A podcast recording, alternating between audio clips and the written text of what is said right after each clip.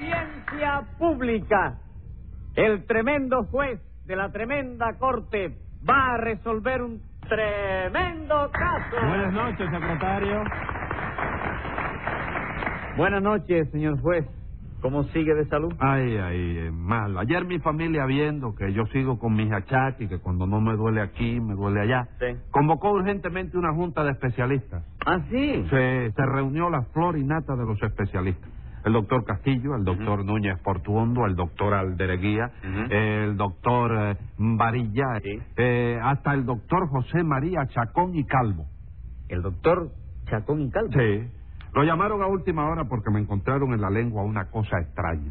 Oiga, pero, pero doctor, eh, el doctor Chacón y Calvo no es médico, es abogado. Sí, pero como él es miembro de la Real Academia de la Lengua, lo llamaron como especialista en eso. Ah, vamos, está bien. Bueno, ¿y qué le dijo? Que esa cosa rara que yo tenía en la lengua se debía a que dos adjetivos y tres pon- pronombres se me habían enquistado. Y que además tenía los diptongos y las preposiciones bastante inflamados. ¿Y qué le mandó para eso? Me doctor? recomendó que hiciera gárgaras de ortografía y que me diera unos toques de gramática castellana. Nah, Ah, qué barbaridad. Bueno, caballero. dejemos eso y dígame qué No, caso pero es una tenemos barbaridad, para- ¿eh? Sí, sí, pero dígame qué caso tenemos para... Bueno, un caso de escándalo en la vía pública, doctor. Pues llame inmediatamente a los complicados en este escandalicidio. Enseguida, señor juez. Luz María Nananina, Así como todos los días. Rudecindo Caldeiro y Escoviña, ¡Gente!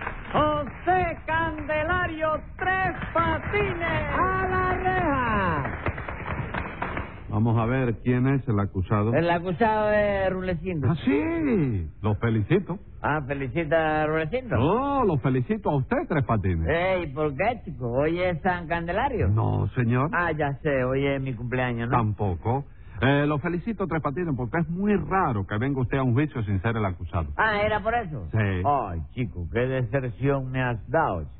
Óyeme, me has tirado un jarro de agua fría. ¿Por qué? Porque yo creía que era mi cumpleaños y que tú me ibas a dar una sorpresa cantándome Happy Birthday y haciéndome una piñata y bobería. Pero oiga, oiga, usted no se ve que está muy grande, muy tarajayudo para estar pensando en piñatas. Señora, la ilusión de la añoranza infantil es una flor que siempre se conserva lozana en el jardín del corazón. ¿Está usted hablando bien, Tres Patines? ¿Sabes tú igual del hombre de la pluma en la cabeza? Déjate de pesadeces. Hombre. Pero ¿cómo va a pensar en piñata a su edad, señor juez? Es que usted ignora que yo tuve una niñez de niño pobre y que mamita nunca pudo celebrarme cumpleaños. Ah, no. señora. Pobrecito. Te lo digo, chico. El primer cumpleaños que yo celebré lo celebré el año pasado. ¿Cuántos años cumplió? Cumplí tres. El año pasado usted cumplió tres años de edad. No, chico, no. De verdad, no. Tres años de prisión, chico. Ah, Oiga vale. esto, oiga esto. Ah, nos divertimos muchísimo. Ah, sí. Mi compañero de la galera, 24, me regalaron un cake con tres velitas y un letrerito muy cariñoso que decía, felicidades, tres patines, y que vuelvas a ingresar pronto. Y no le hicieron más regalos. ¿Cómo no? Un compañero de celda mío me regaló una ganzúa de bronce con incrustaciones de nácar, que era una preciosidad. ¿Y qué más? Otro socio de la galera me regaló un álbum lindísimo para que coleccionara mi antecedente penal de amigo. Muy bonito. Y dígame una cosa, Tres Patines. Yo no los regalé nada ese día, ¿verdad? No, chico, ¿qué pasó? Se te olvidó, ¿no? Sí, pero como dicen que nunca es tarde si la dicha es buena, le voy a hacer ahora mismo mi regalito. En efectivo. Sí, secretario.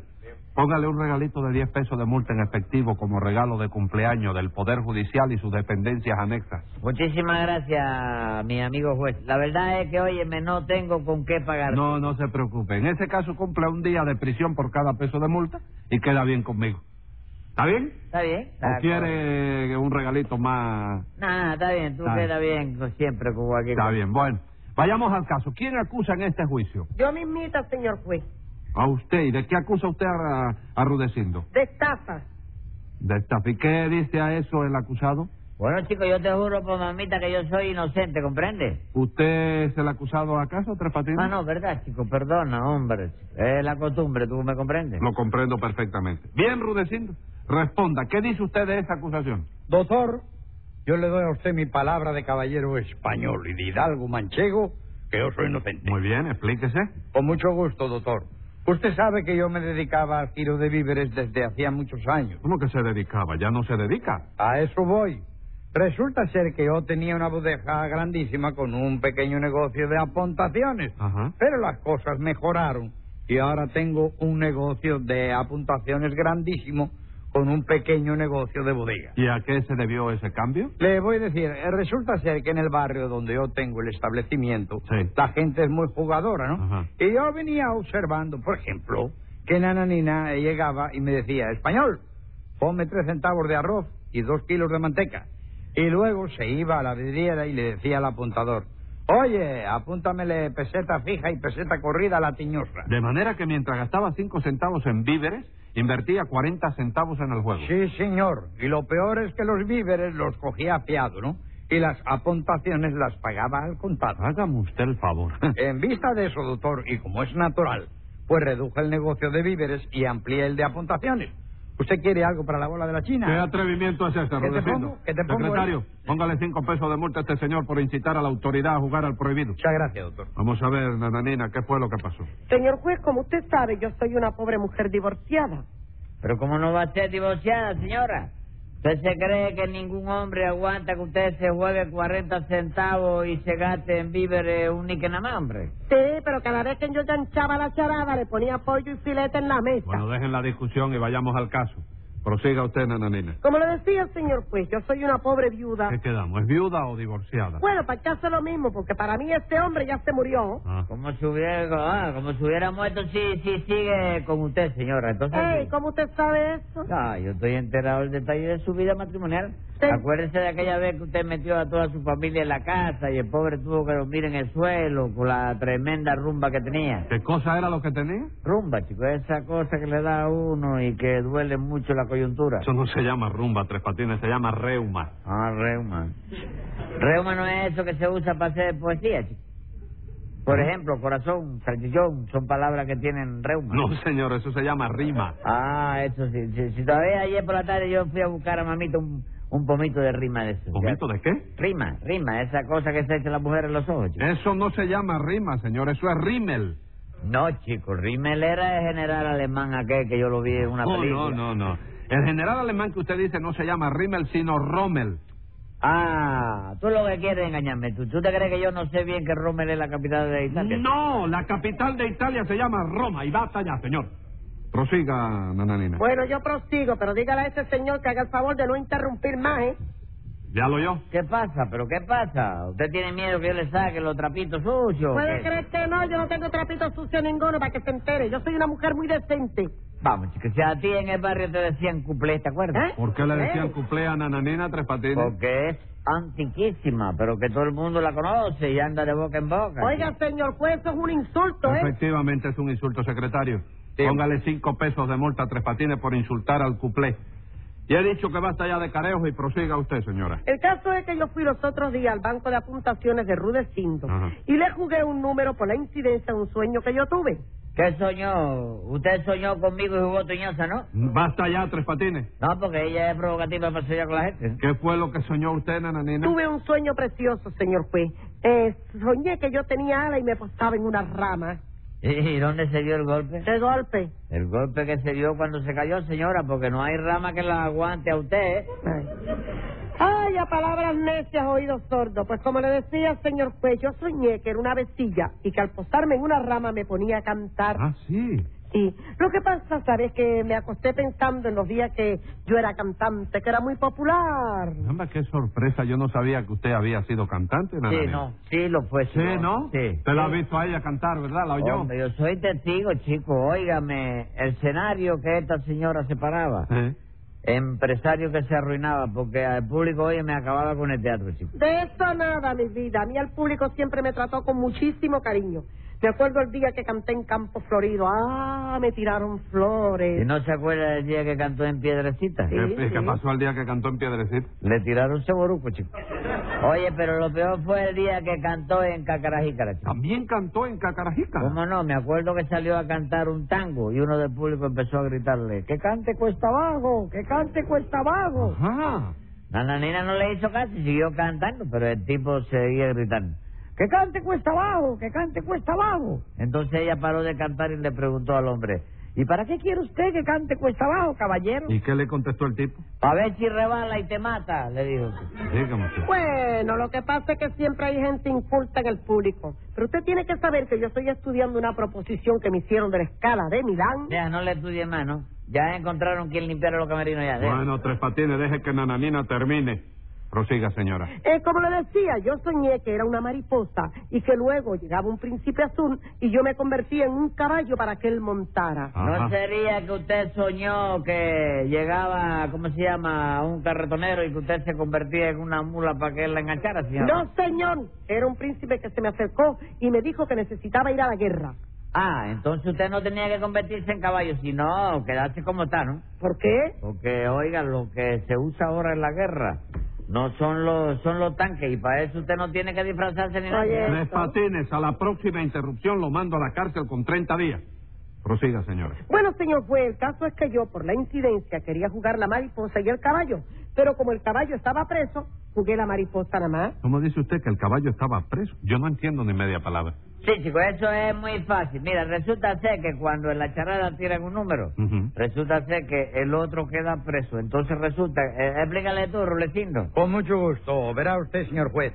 En el juego de la charada, cuando sale, por ejemplo, el 25, queda preso el 1. Ajá. Lo cual quiere decir que el 1 no puede salir. Es claro, y eso mismo fue lo que pasó aquel día.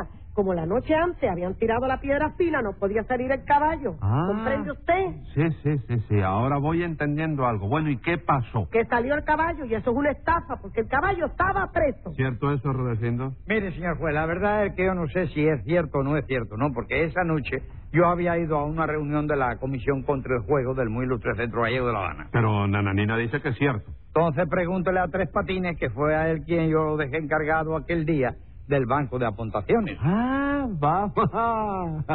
Ay, ahora sí esto se está poniendo... cla- Eh, óigame, Tres Patines. Usted no viene acusado hoy, ¿verdad? No, no, yo hoy vengo... ah, Usted, usted viene hoy eh, de, de Oh, vedor. botado, sí. Sí, vedor. Eh, no viene ni de, ni, ni de testigo. Ni de Eh. testigo siquiera, nada más que observando la cosa para Observando ver la cómo cosa, se pues. desenvuelve la vida. ¿Cómo dijo? Observando la cosa para ver cómo se desenvuelve la Sí, vida. pero oiga, me da la casualidad, fíjese, que usted, bo- yo quiero que usted me explique qué es lo que usted le ha echado a Rudecindo. Que cada vez que él tiene, necesita un empleado, lo emplea usted. Chico, que no queda más remedio porque en el sindicato que tiene que llamar el único que hay ahí soy yo. Al u- en el único sindicato, y él, Sí. y él no puede llamar a otro sindicato. No, pues eh, tiene que... sindicato mío. ¿Por qué? ¿Eh? ¿Por qué? Ah, porque es la ley que yo le he puesto a él. Esa ley se la he puesto yo a él. Usted le ha puesto la ley a él que no... A la hora de él necesitar pleomanía, ¿Necesitar me qué? tiene que llamar a mí. ¿Necesitar qué? Pleomanía. Pleomanía. Pleomanía, gente para trabajar. Empleomanía. Sí, Empleomanía. sí, empleomanía. Empleomanía. ¿Y cómo dice usted pleomanía? ¿Eh? ¿Cómo dice empleomanía? Para abreviar, para ver si acabamos más pronto. chico. Pero, ¿qué le pasa? Usted está, usted está hoy así ¿Eh? desganado. ¿Qué le pasa a usted hoy? No, a mí no me pasa nada, que como que yo no tengo que defenderme nada de las acusaciones, pues mira, a ver. chico. No, no, pero es que yo no, yo quiero, a- yo le estoy preguntando a usted una cosa y usted me, me contesta así, conciso, no, no, lo veo, yo no sé. Usted se siente mal, ¿no? No, chico, no, pero no me siento bien tampoco, la verdad del caso. ¿no? No se siente mal, pero no se siente bien. No sé, chico, es que Bueno, tengo que... bueno. Óyeme. Bueno, entonces vamos a ver, Tres Patines, ya que usted quiere ir al grano, ¿qué Sí. pasó?